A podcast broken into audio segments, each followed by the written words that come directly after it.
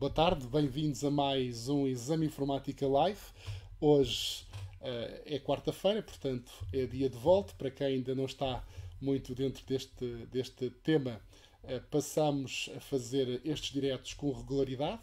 Tentamos todos os dias às 5. Hoje, por razões técnicas, estamos assim um bocadinho mais atrasados, aqui dois minutos depois da hora marcada.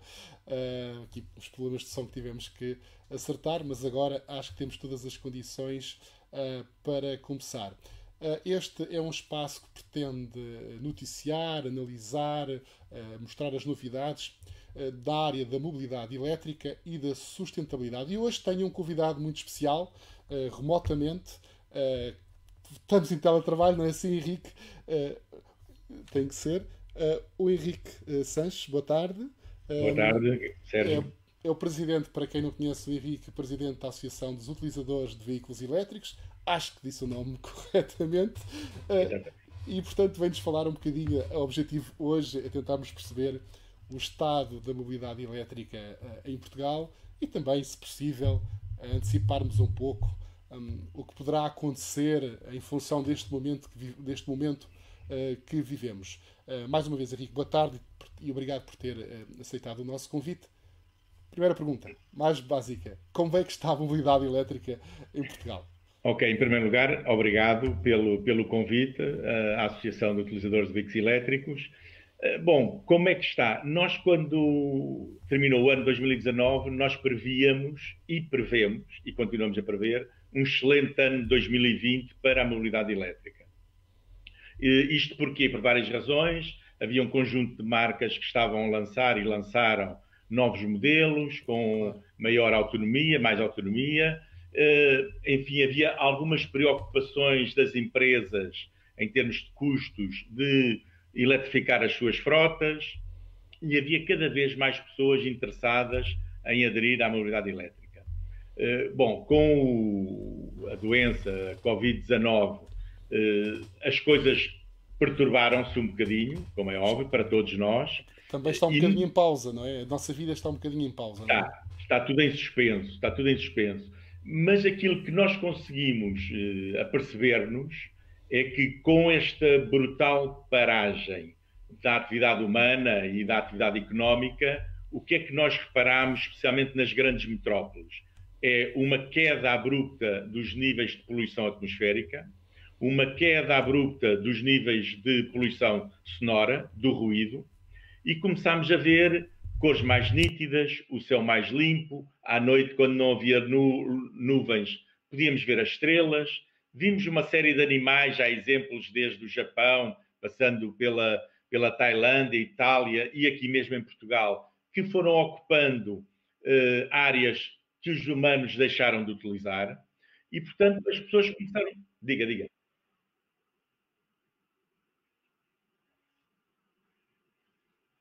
Peço desculpa, acho que o não estava bom. Agora sim, uma curiosidade só que eu estava aqui a referir, que tenho falado lá em, lá em casa, que é de repente a minha gata na varanda tem uma animação incrível. Porque os passarinhos ali da zona que andavam um bocadinho ausentes, agora uh, parece que perderam vergonha, não é? E, e estão muito mais próximos de nós. Isso, isso, isso, não queria deixar de dar este exemplo que acho muito curioso. Mas, mas, sem dúvida, a vida animal está muito mais curiosa. eu, a semana passada, eu vivo numa vivenda, portanto, resto de chão. Quando abri a porta para o jardim, tinha uma cobra em cima do tapete de entrada e vivo em Lisboa. Portanto, este, esta transformação permitiu também às pessoas ver que é possível. É possível termos cidades amigas das pessoas, não poluídas, sem ruído em demasia. É evidente que temos depois o, o, aquilo que falta numa cidade, que é a mobilidade. Uh, e a mobilidade no sentido que nós agora não temos trânsito, porquê? Porque paramos todos. Esta é uma situação que não se pode prolongar mas temos a ideia do que é que seria uma cidade sem veículos de combustão interna, sem veículos poluentes. E isso é muito importante e temos percebido, quer por parte das empresas, quer por parte de, das pessoas, do, dos particulares, um grande interesse em eletrificar cada vez mais rápido, uh, por um lado, as suas frotas, no caso das empresas, e os particulares querem dar esse passo. Ah, mas acha, acha que nesta fase as notícias têm sido, uh, em termos de dados da indústria automóvel, uh, têm sido muito negativas, não é? É verdade, pelos números, pelo menos aqueles que eu vi, que dentro da indústria automóvel, aquela área que menos está a sofrer tem a ver com os carros, com, com os veículos elétricos, melhor dizendo, não só carros. no entanto, sabemos também que este, este problema atual está a levantar grandes uma situação complicada, económica e financeira complicada para as empresas e aquelas empresas que tinham anunciado fortes investimentos na eletrificação do, dos seus modelos, provavelmente, se calhar, podem ficar numa situação que volta um pouco atrás. Não tem receio que isso possa acontecer? Eu, eu julgo que não. De facto, houve uma hecatombe na indústria automóvel. É, o caso mais, mais paradigmático é o Reino Unido, onde as vendas caíram 97%. Praticamente não há vendas, os carros estão todos nos parques da, das fábricas. Em termos gerais, uh, o, a queda de, da venda de veículos utilizando todo o tipo de energia ou combustível foi de 86,5%. Mas uh, a queda só dos veículos elétricos, e aqui contando os veículos 100% elétricos e os veículos híbridos plug-in, portanto, que podem carregar com uma ficha, uh, esses apenas caíram 35%. 35%. Portanto, uh, os veículos automóveis elétricos ou eletrificados mostraram uma grande resiliência a esta pancada muito forte que a indústria automóvel teve.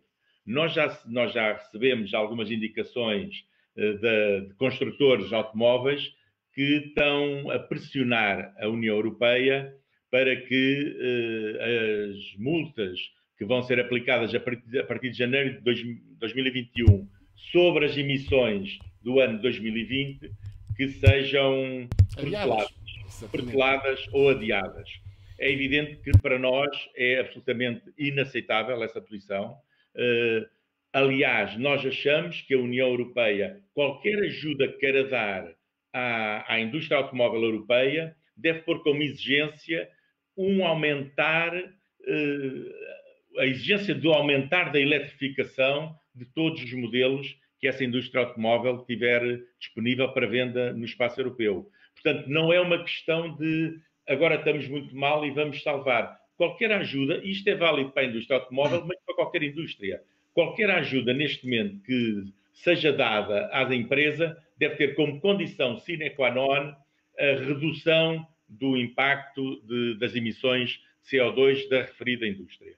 Mas, mas, voltando à pergunta, mas não receia que há, há alguns executivos de, de, das empresas, das marcas, de fabricantes de automóveis, têm sido muito fortes em expressar a ideia que uh, já era difícil os investimentos que eram exigidos para a eletrificação, Uh, temos que perceber que é uma indústria que, mal ou bem, uh, tem todo aquele histórico uh, na combustão interna e investimentos, e sabemos que o simples motor custa centenas de milhões de, de, de euros a, a, desenvolver, um motor de combustão interna. não tem mesmo receio que isto possa, possa levar algumas empresas a travar. Neste momento, o que sabemos é que estão, é óbvio, houve alguns adiamentos de lançamentos, mas isso tem a ver com o momento, não é? É só isso mas não, acha que, que a eletrificação neste momento não corre risco de, de, de, voltar atrás, não é? Já estamos numa fase demasiado avançada para isso? Não é fácil, não é fácil, mas eu acredito que sim, que a mobilidade elétrica vai avançar muito mais depressa do que nós julgávamos no final de 2019. E isto porquê?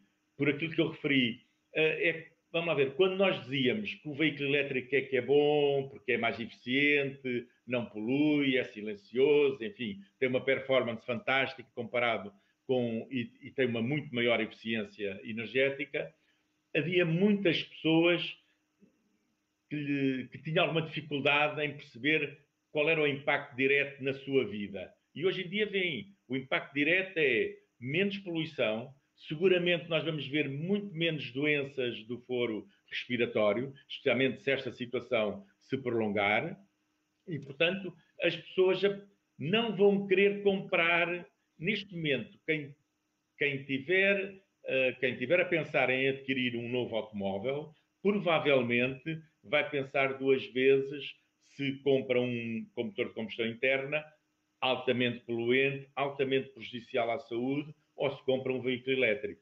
Portanto, cabe-nos a nós todos, especialmente associações como a UVE, divulgar de facto, o bom que seria para todos nós, especialmente ao nível da, das grandes cidades e das grandes urbes metropolitanas, que de facto a esmagadora maioria dos veículos fossem uh, elétricos ou eletrificados. Mas também importa referir, e nós temos-lo feito, pressionar as autoridades locais, portanto, as autarquias, as câmaras, as claro. juntas de freguesia, para a eletrificação, quer das suas frotas, e isso está a acontecer, quer também dos transportes públicos. Perfeito. Portanto, portanto, é da opinião que eh, esta, esse exemplo é bom. Eu, por acaso, nós eh, temos, eh, recebemos com alguma frequência um, ehm, e-mails uh, a perguntar uh, recomendações em termos de veículos, sobretudo na área dos elétricos, e, e nota-se um pouco uh, que as pessoas muitas vezes até já estão mais ou menos decididas a avançar para, para a mudança, para a eletrificação, mas depois, no momento da verdade, em que vão, vão comprar o carro, uh, decidem, decidem uh, voltar atrás. Então, portanto, ah, pelo que eu percebi, acha que esta, este momento em que vivemos está, no fundo, a fazer sublinhar a importância de sermos um bocadinho mais sustentáveis em termos ambientais. E, e por acaso, também nesta fase, surgiram vários estudos uh, que vieram, no fundo, reforçar aquilo que já sabia, mas que muitas vezes as pessoas o, tendem a. Europeia do... E, correto Correto. dos transportes e do ambiente. Exatamente, é isso mesmo que eu queria referir. E, portanto, uh, está-se a criar aqui, um, um, se calhar, uma série de, de, de, aspectos que vão, que vão ajudar a, a, as pessoas a mudarem de, de vez.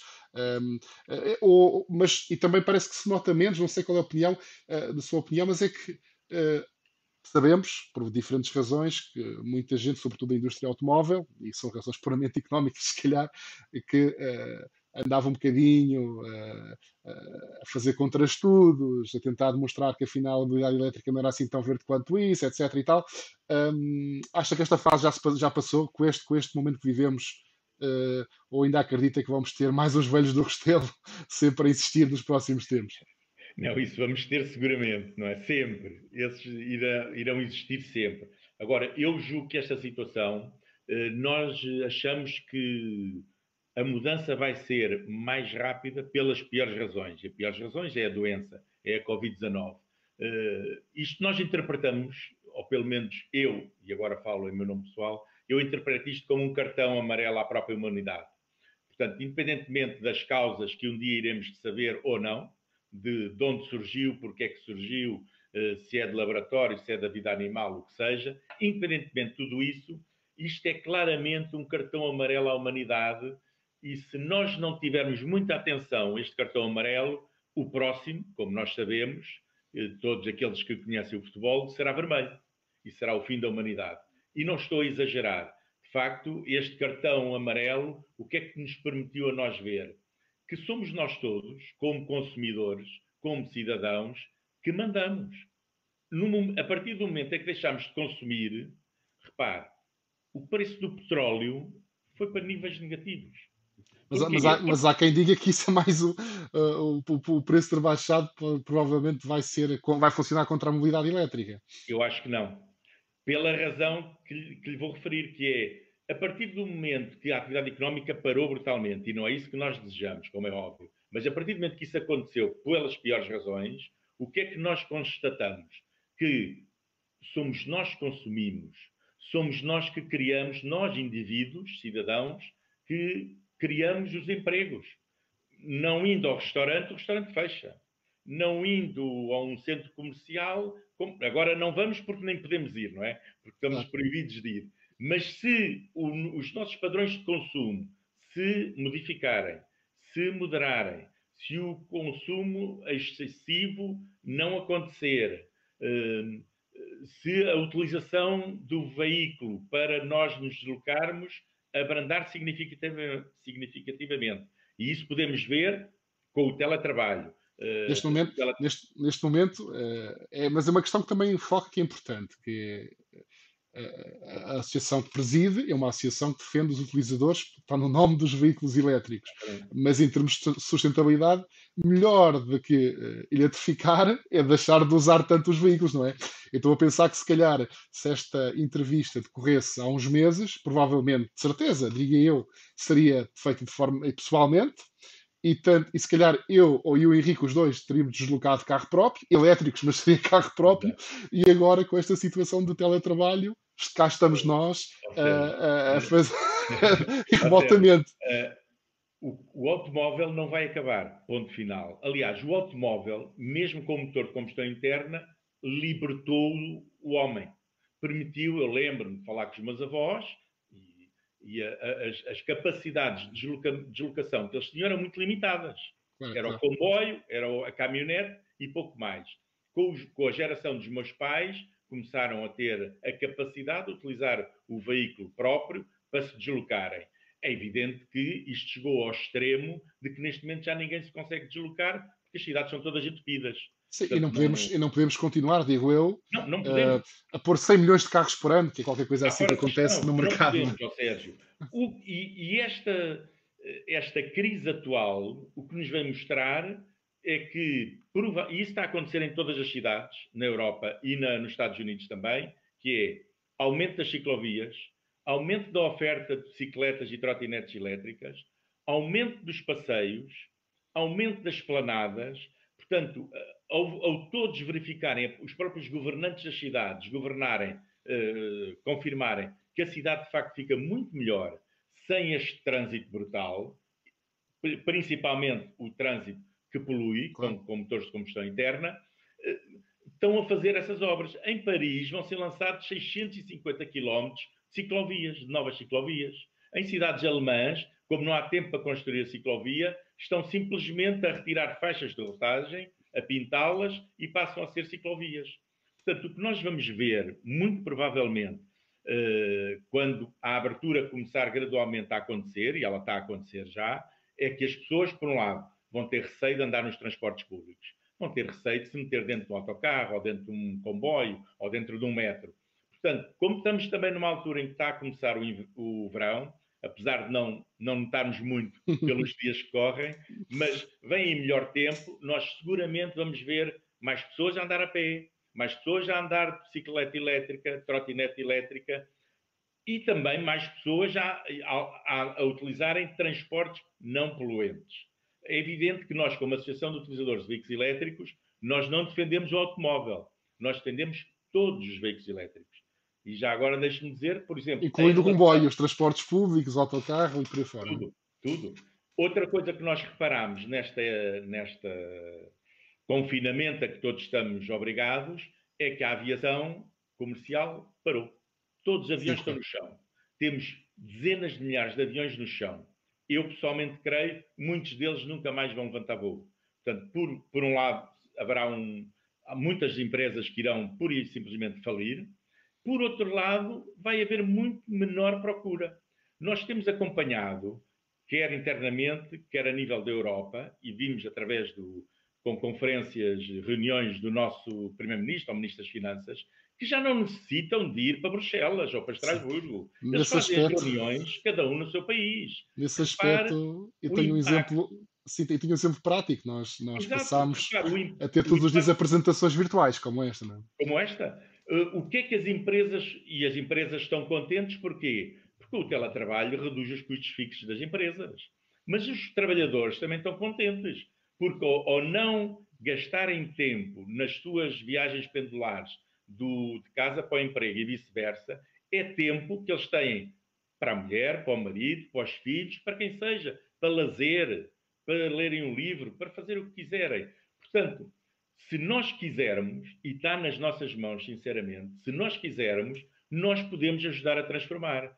E quanto a mim, a nível da aviação comercial, só deveriam, é evidente que isto é uma utopia para já, mas só deveriam ser permitidos voos intercontinentais.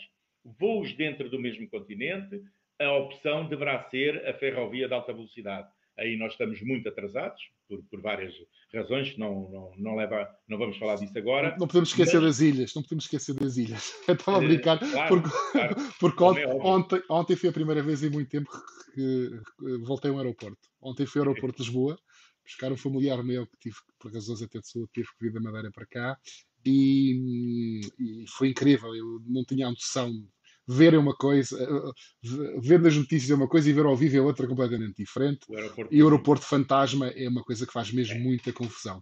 Faz mesmo muita confusão, mas, uh, mas, mas esse exemplo que toda a, gente, toda a gente dá, mas muita gente está a prever, de, empresas, companhias aéreas que vão eventualmente fechar, pessoas que estão habituadas. Eu dou um exemplo também, ainda há dias estava a falar com um executivo uh, numa área de marketing de uma grande empresa tecnológica e, e essa pessoa dizia-me, em jeito de confidência, que há pelo menos uma coisa boa que vai resultar desta pandemia, que é deixar de fazer viagens semanais a Madrid que não serviam para quase nada. Pronto. Exatamente. E já perceberam que não valia a pena continuar com essas viagens semanais.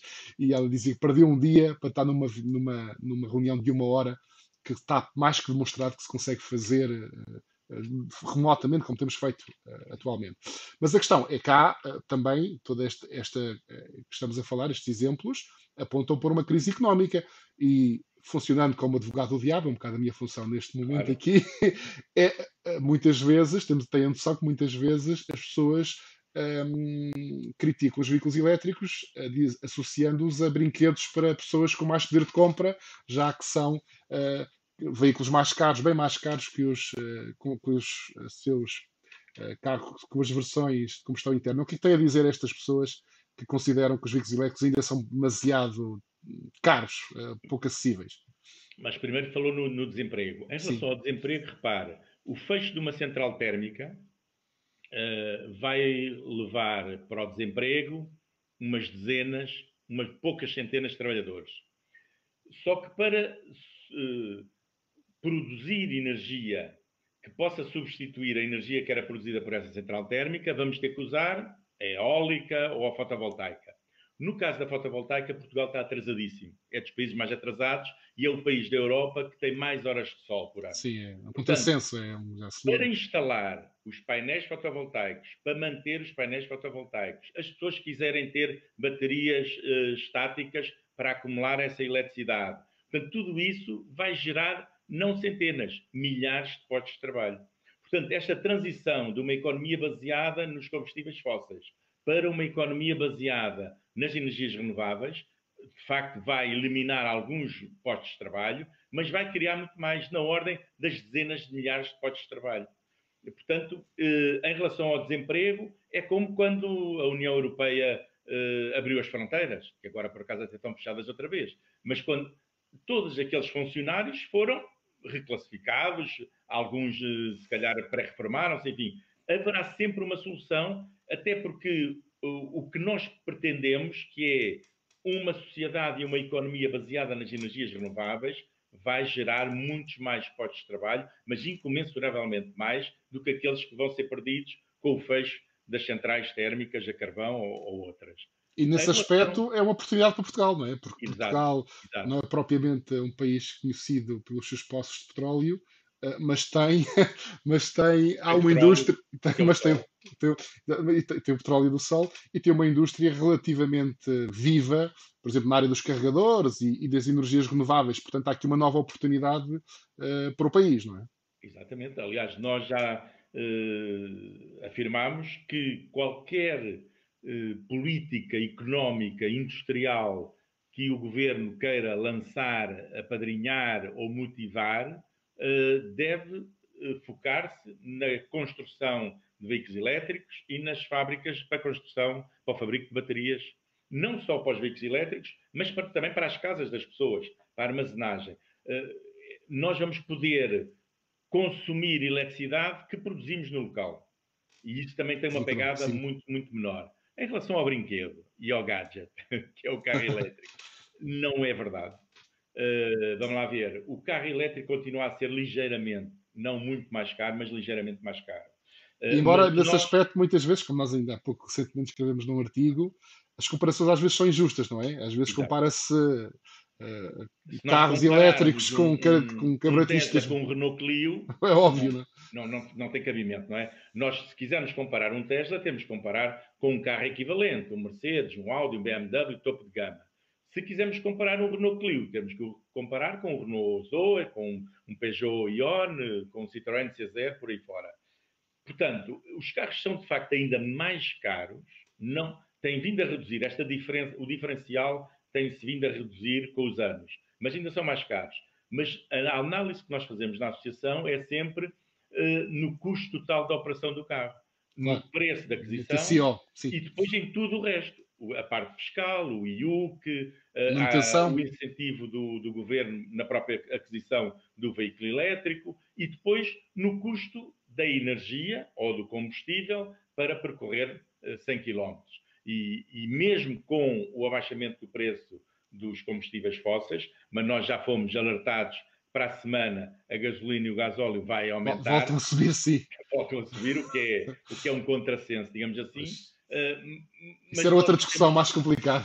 Pronto, uh, porque a história aí é outra. A história aí é outra, sim.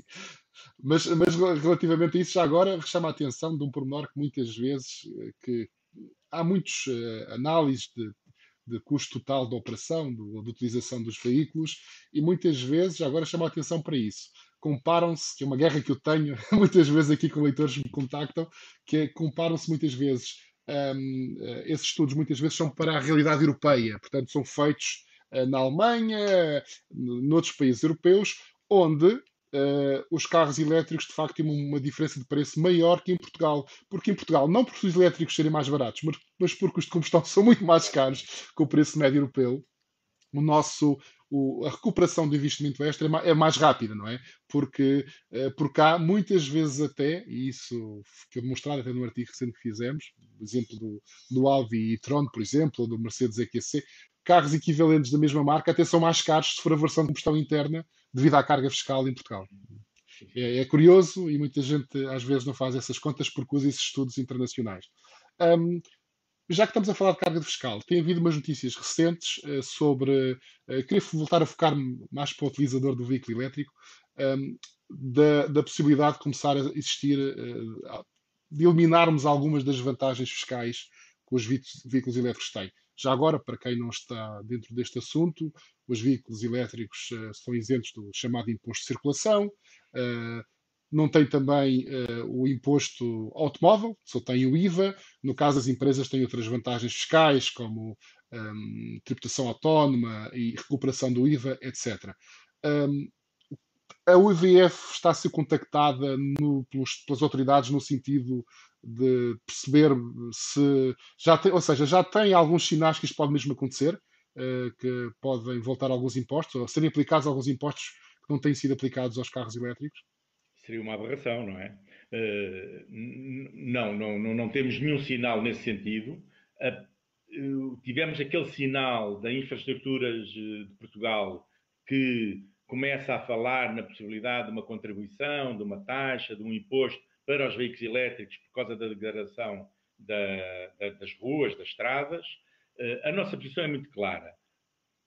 Não só se devem manter todos os incentivos que existem para os veículos elétricos, como devem ser aumentados. Concretamente, no caso do incentivo para a aquisição do veículo elétrico por parte dos particulares, os tais 3 mil euros por veículo, que tem um plafond máximo, nós já dissemos ao governo. Que já terá sido atingido, não é?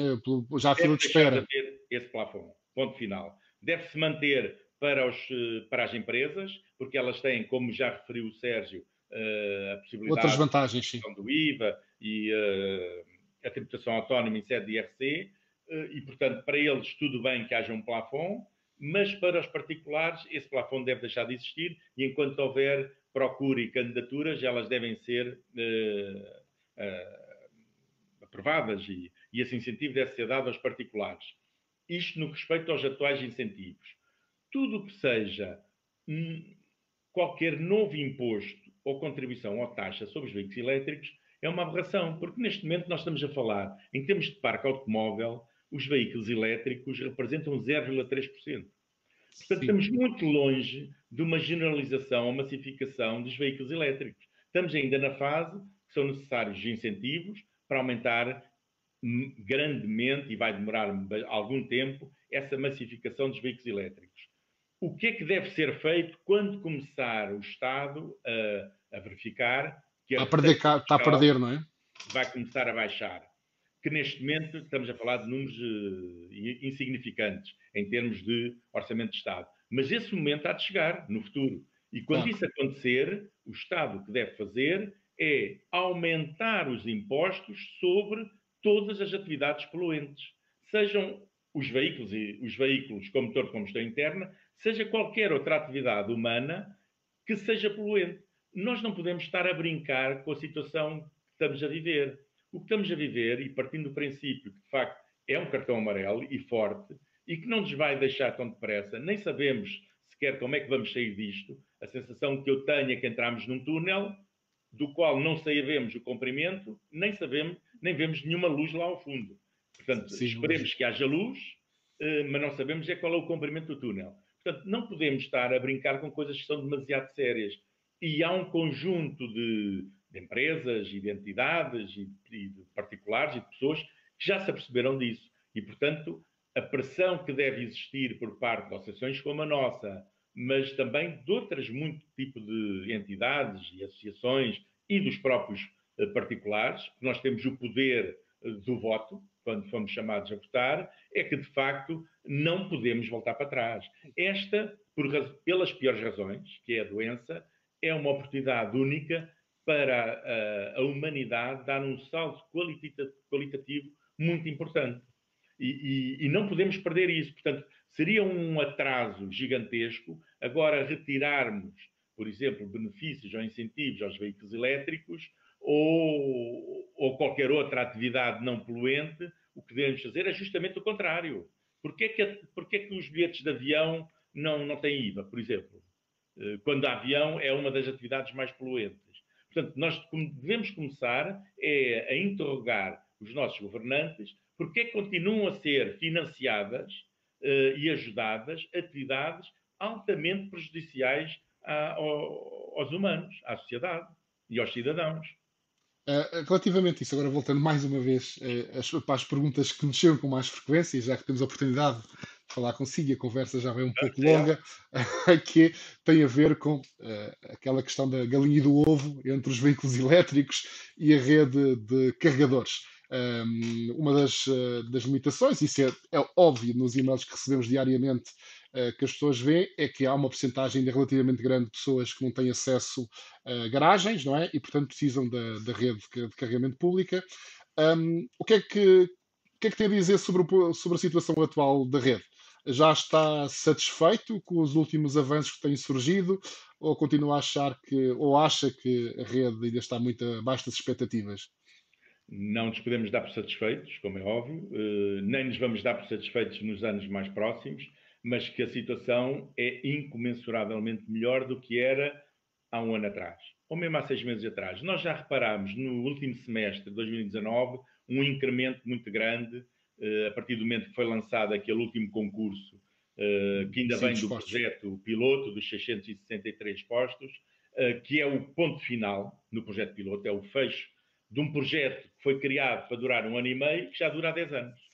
Portanto, esse projeto. Só, só para explicar, para quem não está dentro do assunto, o projeto piloto refere-se àquela rede básica que a Mobia instalou, que na altura eram os postos até era de utilização gratuita e que agora tem vindo a ser uh, transferidos para a exploração comercial, para operadores, não é?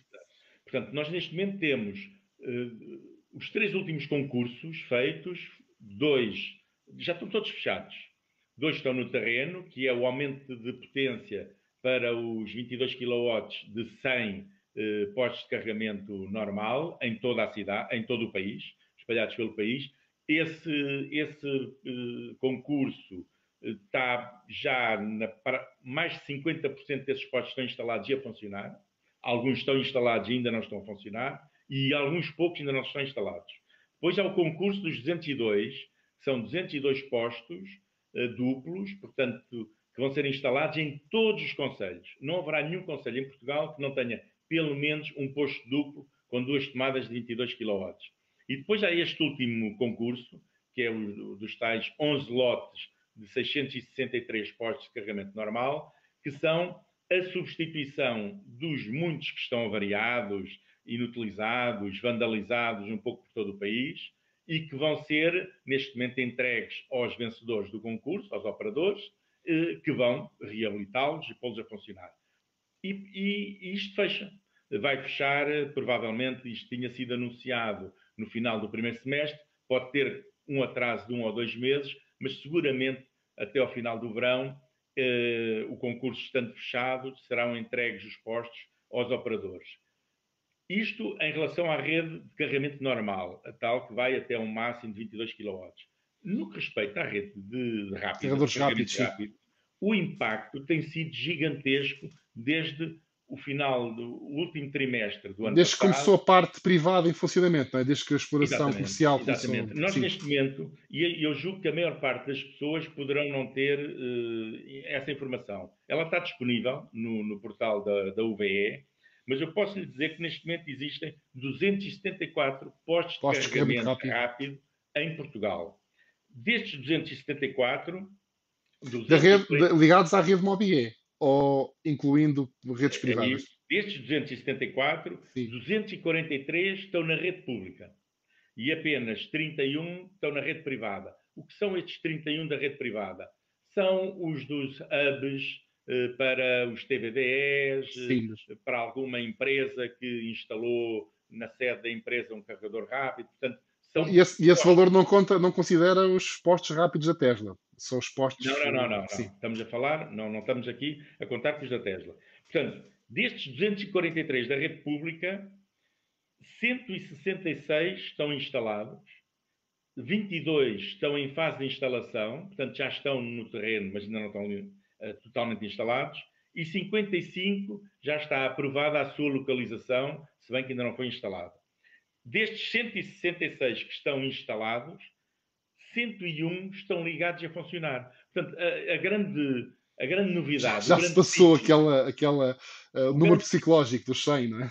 Exatamente. O grande título que pode ser dado é que temos mais, ultrapassamos os 100 postos de carregamento rápido a funcionar ligados em Portugal. Já, já, agora, uma das críticas também muito habitual que nós recebemos é o tempo, os processos burocráticos entre entre a atribuição da licença, instalação, testes, certificações. Eh, nota que esses tempos estão a ser encurtados, as burocracias têm sido diminuídas, ou ainda continua a existir demasiado tempo entre, entre o momento em que se decide instalar o posto e ele começar de facto a funcionar? Ainda existe demasiado tempo. Nós, eu julgo que o Sérgio está a par, nós em, no, em julho do ano passado Sim, lançámos um manifesto e na sequência desse manifesto criámos um grupo de trabalho com o CEIA em Matosinhos, eh, onde fizemos um levantamento muito exaustivo eh, durante muitos meses sobre a situação atual, na altura, da unidade elétrica em Portugal.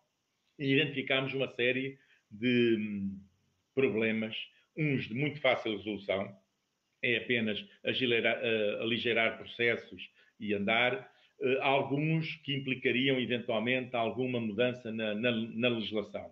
Nós éramos para ter divulgado e entregue à tutela esse documento em março, portanto não, não foi possível, até porque ele está ainda numa fase final entre nós e, e o CEIA, uh, mas eu julgo que provavelmente até ao final do verão esse documento será tornado público, será entregue à tutela uh, e basicamente o que nós pretendemos é, é isso que o Sérgio referiu, que é tentar desbloquear alguns processos. Nós, nesta, nesta, nesta ação deste grupo de trabalho, nós reunimos com todos os intervenientes, todos os SEMs, todos os OPCs, todas, uh, todos não, mas as, as principais marcas, uh, Renault, BMW, uh, Nissan, Tesla, reunimos com os grandes OPCs, a Galp, o April, a EDP, mas também com a KPLC, com a Mob Elétrica, com a PowerDot, com a UCharge, por aí fora.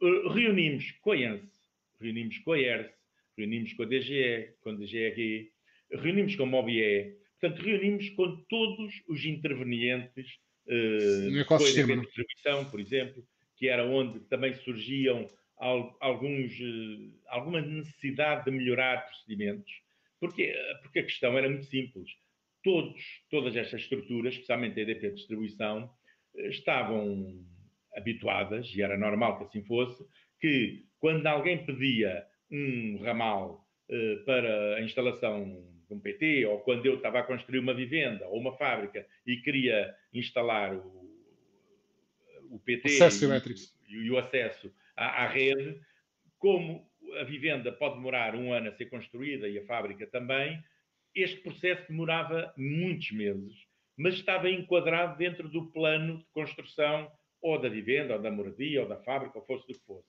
Quando surge a mobilidade elétrica, nós queremos tudo para ontem. Porque, nós não, porque o, o carregador é encomendado sim, à mas... fábrica e ao fim de uma semana está no local. É tudo muito rápido, sim. Se a EDP Distribuição, ou seja quem for, demorar 5, 6, 7, 8, 9 meses a fazer o mesmo e ninguém reclamava para, um, para uma moradia, é evidente que na mobilidade elétrica esses prazos têm que ser hum, encurtados. E, e, e, nessa, não querendo antecipar muito o vosso género de o vosso documento, é esse o principal problema que detectaram? É, está aí o principal atraso neste processo? Eu, eu, eu, sem divulgar, porque ele ainda não é público o documento, eu acho que poderei referir dois, duas, duas áreas, duas áreas. Esta é uma, que é aligeirar processos, eh, diminuir os prazos de certificação, de homologação de equipamentos, de certificação de instalações, e o segundo é permitir que o operador do posto de carregamento, que é o detentor daquele ativo, tenha acesso à informação muito rapidamente, que hoje não tem. Portanto, as pessoas queixam-se, ah, o posto está, está variado e ninguém o arranja. Provavelmente o operador nem sabe que ele está variado. Porque Mas essa isso... informação tarda algum tempo a chegar ao operador. Uh, portanto, mas isso é leva-nos leva se leva-nos àquela questão da, também uh, da gestão da. Nós, em Portugal, uh, optamos por um sistema que, é, que, foi inovador e que, de algum modo, ainda, ainda, pelo menos em alguns aspectos, ainda continua a ser único, que tem a ver com a gestão centralizada da, da rede de acesso público, da rede que está no espaço público, numa entidade que é a MOBIE, que já agora convém referir, porque há muita confusão sobre este aspecto, não é propriamente um operador, apesar de ter alguns postos, para aquilo que, que referindo há pouco ainda da, da rede uh, piloto, mas é sim um gestor de, no fundo, de dados, um gestor tecnológico, não é? É pelo que eu percebo, é a entidade que verifica uh, quantos kilowatts foram carregados no posto e a que horas, quem é que o carregou e passa essa informação para o operador e gera os fluxos também financeiros para permitir o pagamento uh, por aí afora. E portanto também será essa, passa pela MOBIE também esta gestão das avarias, ou não? É, é uma crítica à MOBIE? Será a MOBIE que tinha que informar a, os operadores mais rapidamente? Eh, a, a, a como diz e bem, não é operador de postos de carregamento. A MOBIE é a sociedade gestora da rede. Uh, o que é que lhe compete? E há críticas a fazer à MOBIE, como é óbvio, especialmente na comunicação. A MOBIE sempre comunicou muito mal. Sempre comunicou muito mal, tarde e a mais horas e muitas vezes é pior a emenda que o soneto, como nós costumamos dizer. Eh, mas eh, ela é a entidade gestora, que é o que ela faz, é organizar todos os fluxos de, de carregamento de, e informar os SEMs desses mesmos fluxos e os operadores. E o que é que acontece? É que essa informação não é em primeira mão. Era aquilo que eu lhe estava a dizer. Um operador, o posto avaria. Suponhamos que o posto avaria num sítio qualquer se não for lá ninguém, ele pode estar avariado dias. Quando lá chega alguém. Se ninguém se queixar, não é? Não é, é, é, só quando há alguém se queixa é que se sabe, é isso? É isso que eu ia dizer. Esse, muitas vezes acontece que a pessoa chega lá, o posto está variado. A pessoa, em vez de se queixar, vai para o Facebook dizer que o uhum. posto está variado. Quando o que ela tem que fazer é mandar um e-mail ou fazer um telefonema para a Mobie, e nós sabemos que o call center da Mobie é muito ineficiente, mas tem que o fazer para ficar registado. Portanto, um e-mail a dizer este posto, hoje, neste, neste momento, nesta hora, deste dia, está inoperacional porque foi vandalizado, porque, enfim, qualquer razão. E, a, e essa informação, o que nós pretendemos é que essa informação, em vez de ir para a Mobie e a Mobie depois disponibilizá-la para o operador, seja uma informação direta para o operador. Portanto, quando o posto a variar, o operador é informado remotamente, imediatamente, de que o posto está variado e pode arranjá-lo. Porque não, não tenhamos dúvidas, ou seja, qualquer operador que esteja a fazer investimentos avultados. Quer o posto funcionar, como é óbvio. Para rentabilizar esse investimento. Claro, Portanto, não tem sentido eh, para um operador ter um posto avariado. Não faz sentido. Ele não sim. tem essa informação, porque não lhe chega, ou chega-lhe muito tardiamente.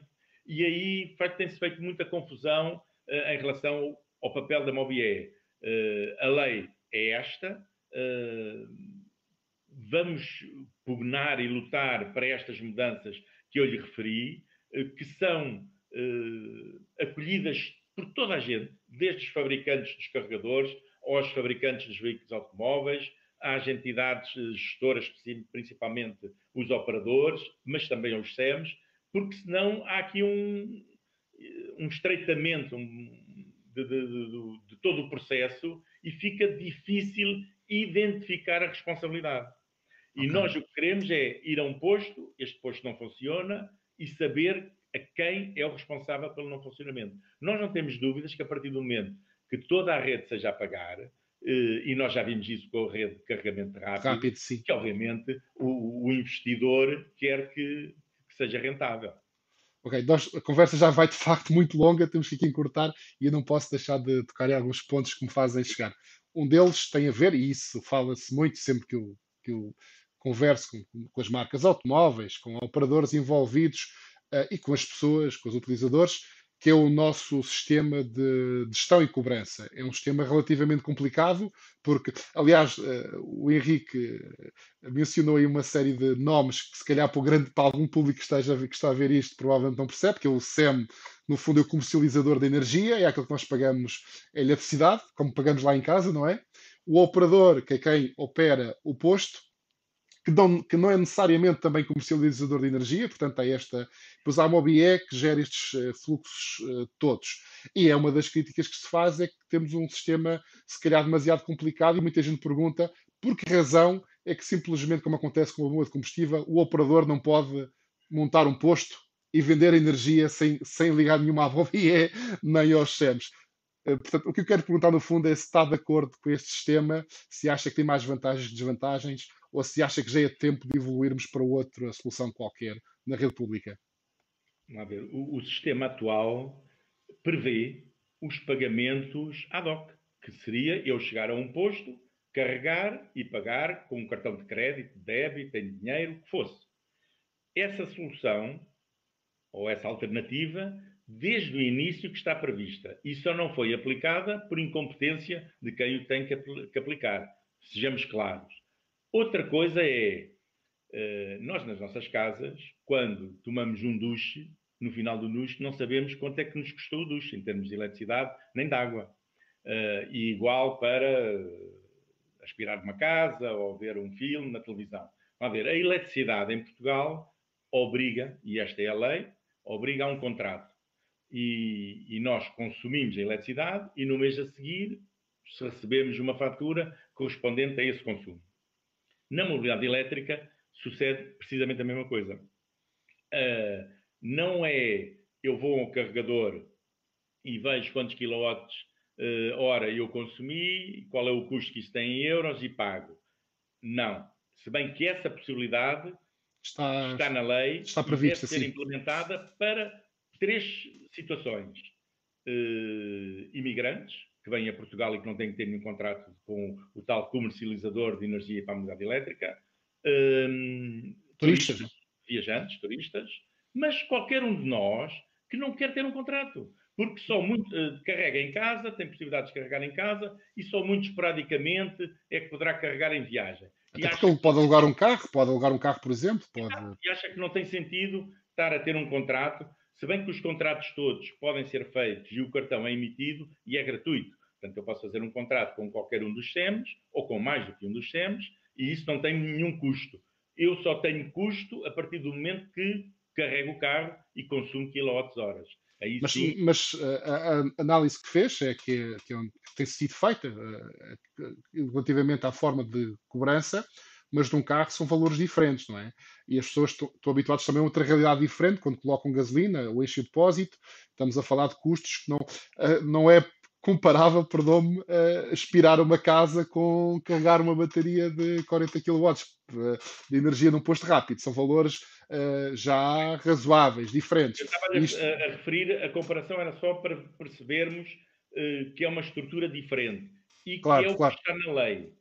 Se bem que a lei prevê o tal pagamento ad hoc, como chamamos, que é eu chegar a um posto, pagar, eh, carregar e pagar. E poder, posso fazer o carregamento. Eu falei nos cartões, mas pode ser através de uma app. Sim. Aliás, eu julgo que faz até mais sentido que seja diretamente já através da app. Eu, ano passado, eh, fiz uma volta pela Europa bastante grande, milhares de quilómetros, e não tive problema nenhum em carregar em lado nenhum. É evidente que, tendo um Tesla e carregando na rede da Tesla, aí não há problema nenhum, porque nem é necessário nenhuma app, nem nenhum cartão, é automático. Mas se eu quiser carregar como carreguei em carregadores de outras redes, eu apenas tenho que fazer o download da app, eh, adicionar um cartão ao, ao, à, à, própria app, à minha conta, e, e carregar. E ele é descarrega. Agora, todo esse processo ainda é muito complicado. Por exemplo, em Espanha não é fácil carregar, muitas vezes não, o cartão não funciona ou a app não funciona e podemos ficar pendurados. Essa também é outra questão que foi avaliada neste grupo de trabalho, que é, a nível europeu, tem que haver uma conformidade de método para que eu, qualquer um de nós, possa viajar por toda a Europa, pelo menos no espaço da União Europeia, sem qualquer constrangimentos. Falou aí na rede Tesla uh, e também referiu essa, essa possibilidade de, de não darmos para a Europa sem constrangimentos, mas esse, essas falhas não abrem espaço a que redes como a Tesla, redes privadas, uh, se uh, comecem a ser mais frequentes. Também gostaria, já agora, porque estamos mesmo, mesmo já demasiado além do tempo, um, ehm, e as conversas são assim, isto depois é um bocadinho difícil de parar, mas é umas mas a, a, rede, o, que é, o que, é, que acha das redes privadas, primeiro, um, eh, se, eh, e se eh, a questão da MOBE, por exemplo, a regulamentação nacional que tem, se vê como também uma limitação à chegada de redes privadas, sobretudo na questão dos acessos aos espaços públicos, que, que são limitados na lei portuguesa. Hum. Pronto, além da rede da Tesla, já começou a ser instalada em Portugal uma rede da Porsche, Porsche também correto. com carregadores rápidos e outros AC, carregadores normais. Não é desejável, não é desejável que cada marca tenha a sua rede. Isso não é desejável de todo. Eh, a vantagem da Tesla, quando chegou ao mercado da mobilidade elétrica, é que a Tesla não vende um carro. A Tesla vende um carro, vende um sistema sim. de carregamento e, e, vai vender a energia no futuro, seguramente. Portanto, a, a Tesla é muito mais que um fabricante de automóvel. Eh, e esse é um conceito muito diferente com que a Tesla se apresentou ao mercado. Portanto, em relação a essas redes, elas são muito cómodas, por exemplo, para quem tem o tal Tesla, eh, é o próprio cabo ao, ao, ao conectar ao cabo, ao conectar ao carro, que identifica o carro e que depois o que eu tiver que pagar automaticamente me é debitado na minha conta, porque eu tenho um cartão de, de crédito associado a essa conta. Portanto, aí nem há cartões, nem há apps, nem há aplicações, não há nada. É o cabo no carro, carrego e vou-me embora e depois, quando chego a casa, vejo quanto é que me custou esse, esse carregamento. No caso da Porsche, não sei ainda como é que, como é que vai, vai ser feito, que ainda só tem alguns carregadores rápidos no norte do país, mas já começou a instalar outros AC pelo, pelo país. O, aquilo que o Sérgio me referiu em relação à legislação. Vamos lá ver. A legislação é muito clara apesar das pessoas depois uh, divagarem um bocadinho, mas ela é muito clara. Espaço público, acesso público, uh, que é a rua, a via pública, uh, MOBIE. Espaço privado de acesso público, que são os grandes centros comerciais, as grandes superfícies, parques de estacionamento, o que seja, MOBIE. MOBIE também. Parque sim. privado, acesso privado, não é necessário ligar a MOBIE, eu faço o que quero. Existem mas, várias mas faz sentido, mas a minha questão é, faz sentido essa, essa limitação? Até sabendo que, pelo menos nessa, nessa opção que me foi, mencionou no, no centro, que é o espaço privado de acesso público, centros comerciais, etc., já sabemos, não, não, não estamos aqui a, a dar nenhuma duvidade, que, pelo menos nesse caso, há alguns exemplos em Portugal que não respeitam essa, essa regra, ou seja, há já uh, carregadores privados em espaços privados de acesso público, não é? Uh, ou pelo menos uh, há dúvidas quanto, quanto, a essas, há quanto a essas limitações. Um, mas ainda há pouco, ainda há uns meses, eu falar com, com, com, com um especialista até nessas coisas e dar-lhe alguns exemplos, e ele disse claramente que um exemplo próximo de uma bomba, outro exemplo de um hotel que sem cancela, sem nada, que eram espaços privados de acesso público, portanto, e ninguém está, pelo, pelo, que eu percebo, também as autoridades não estão propriamente interessadas em andar atrás dessas coisas, não é? É, Mas a minha pergunta agora... é: faz sentido esta limitação? Ou, é, faz sentido eu, como operador, ser uh, obrigado a ligar-me ao BOBE? a vantagem que aquela interoperabilidade supera as desvantagens aqui em termos de, por exemplo, de custos ou, ou outros? Ou... Uh, a criação da Mobie com este modelo tinha um objetivo, que era garantir a capilaridade da rede, que a rede chegasse a todo lado, porque senão não tínhamos dúvidas, Sérgio. Se deixássemos isto apenas dependente da iniciativa privada, nós teríamos uma excelente rede à volta de Lisboa, à volta do Porto, um bocadinho no litoral e pouco mais porque os outros, vamos lá ver, um posto carregamento mas, rápido. Peço desculpa, doutor, mas há, há, formas de regulamentar essas coisas, como acontece em outras áreas, das telecomunicações ou o que seja, em que se podia uh, eventualmente uh, obrigar alguma, algumas regras para, para, entrar no jogo, entre aspas, ou, uh, ou então acreditar que a Mobia existe e faz sentido, mas não limitar apenas a Mobia, permitir outras redes. Foi, ah, portanto, o, o, aparecimento da Mobier foi a forma de que o governo da altura eh, quis, ou utilizou, ou aprovou para, para implementar isso, que é qualquer cidade do interior do país vai ter direito a um carregador. E, e, e agora, neste último concurso dos lotes, foi claro, eh, eram claro. 663 postos, foram divididos em 11 lotes, e quem, quem teve o bife do lombo que é Lisboa e Porto e pouco mais, também teve Bragança, Estremoz... Houve uma, houve, uma, houve uma divisão para obrigar a, essa, a, essa, a esse preenchimento. Provavelmente, daqui a uns anos, Sérgio, uh, não fará sentido. Provavelmente, daqui a uns anos, não fará sentido. Nesta fase, uh, foi a opção que, foi, que foi elegida. Parece-nos importante que isso aconteça, porque é importante que toda, todo o país tenha acesso, de facto, a uma rede. Se bem que nós, na associação, continuamos a dizer que a forma mais económica, mais segura uh, de carregar o seu veículo elétrico é em casa. Quem puder fazer, deve fazer em casa. Porque é muito. E, aliás, nós vimos nesta pandemia que aqueles de nós que tivemos que sair à rua, mas que tínhamos possibilidade de carregar em casa, não tínhamos o risco de ir a uma estação pública carregar o nosso carro, porque o fazíamos em casa.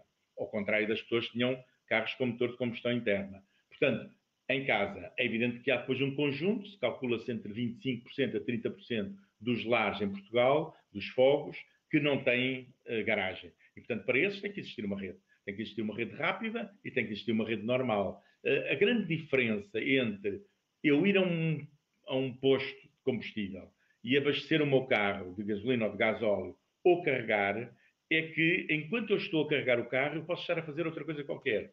Uh, um dos dirigentes da, da associação. Não é só uma questão de fazer, também é uma questão de custos, porque para ficar claro, e já podemos falar um bocadinho dos custos, agora que os postos são pagos, um, ehm, que aliás é destacar que a OVS esteve sempre na defesa dos postos pagos, porque muitas vezes aqui queria-se o mito que os utilizadores de veículos elétricos queriam que os postos fossem gratuitos, não é? Uh, mas mas não há, não, não há almoços grátis. Não há almoços grátis, exatamente. Uh, mas é, agora que os postos são pagos, é claramente mais económico também carregar em casa. Não é só a é. vantagem é. funcional, também a vantagem económica, não é? Nós fizemos esse, esse estudo para preços médios da gasolina, do gasóleo e do quilowatt-hora e consumos médios para um carro com motor a gasolina, a gasóleo e elétrico. Eh, e as conclusões foram, para percorrer 100 km, um, num carro a gasolina, eu gasto 12 euros. Para, para percorrer os mesmos 100 km num carro a gasóleo, eu gasto 9 euros. Para, para percorrer os 100 km num carro elétrico a carregar na rede pública de carregamento rápido, que é a mais cara, eu gasto 6 euros. Mas para carregar o carro, por exemplo, numa casa, em tarifa normal, eu já gasto 3 euros. Se eu tiver uma tarifa biorária, portanto, carregar o carro à noite, nas horas de vazio, eu consigo eh, pôr entre 1 e 1 euro e meio, entre 1 euro e 1 euro e meio, 100, o custo dos mesmos 100 km. E depois o que vai acontecer nas redes de carregamento normal que estão a ser instaladas em centros comerciais ou, ou em grandes superfícies?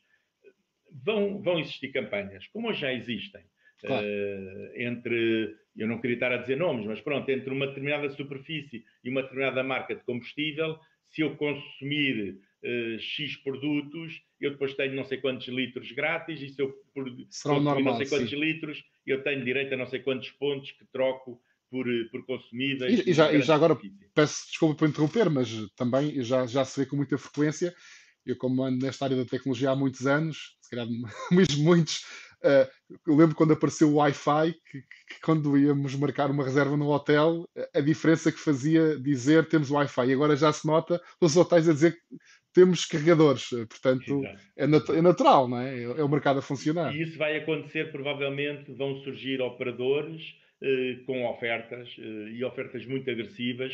Eh, eu referi aqui só alguns números, mas neste momento há milhares de carregadores instalados em Portugal. Eu, eu julgo que neste momento até já haverá mais carregadores que estações de combustível. Nós sabemos que uma estação de combustível pode ter 10, 12, 15 bombas. Eu estou a falar em carregadores. Porque existem imensos carregadores todas as semanas, praticamente todos os dias, nós recebemos a informação de novos carregadores a serem instalados, novas localizações para, para serem, que foram aprovadas para a instalação. Havia grandes projetos para Lisboa, capital verde europeia, que com esta questão da, da, da pandemia eh, ficaram ligeiramente atrasados, mas eles vão surgir e nós vamos ter em Lisboa estações multicarregadores com, com vários carregadores rápidos.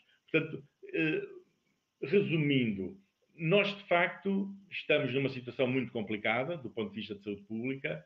Eh, este cartão amarelo, eu julgo que veio agitar águas, veio, veio mostrar-nos a todos nós que é possível e que é, além disso, é mais eficiente, é mais económico. A questão do teletrabalho que já falámos, das conferências que se podem fazer, da via, não, não faz sentido uma ponta aérea entre Lisboa e o Porto, de avião. Sim. Eh, nós temos que ter uma ferrovia elétrica eficiente entre Lisboa e Porto, entre Lisboa e Madrid, e entre Madrid e o resto da Europa. Portanto, há um conjunto de situações que só os teóricos ou, ou os ambientalistas ou ecologistas é que falavam, que hoje em dia ficou claro para muitas empresas e para muitos de nós que é um caminho. E, portanto, é possível depende de nós, o que nós devemos, e neste, nesta fase, todos nós tivemos muito tempo de reflexão, até demasiado, aqui fechados entre as nossas casas, mas podemos refletir em mudanças de comportamentos, em opções que podemos fazer, e não é só em relação ao veículo, é em relação a tudo na nossa vida, em relação ao consumo, em relação à alimentação, em relação a tudo. Nós vamos ter que fazer claramente opções sustentáveis sob pena de estarmos a hipotecar o futuro dos nossos filhos. Acho que é uma forma muito boa de acabar. Eu pedi-lhe para, para tentar convencer as pessoas quais são os argumentos para mudarem para a mobilidade elétrica e uma maior sustentabilidade, mas acho que já acabou de, de o fazer. Mais uma vez, muito obrigado. Passamos obrigado, um bom bocado da hora. Portanto, hoje vamos acabar por aqui. Uh, normalmente, neste espaço de volta, acabamos por dar umas notícias e falar um bocado das novidades, mas como já passa muita hora, vamos acabar por aqui. Uh, muito boa tarde, mais uma vez, obrigado. Uh, e até a próxima. Já sabe, pode-nos acompanhar sempre, todos os dias, às 5 da tarde, nestes diretos. boa tarde e até amanhã. Obrigado.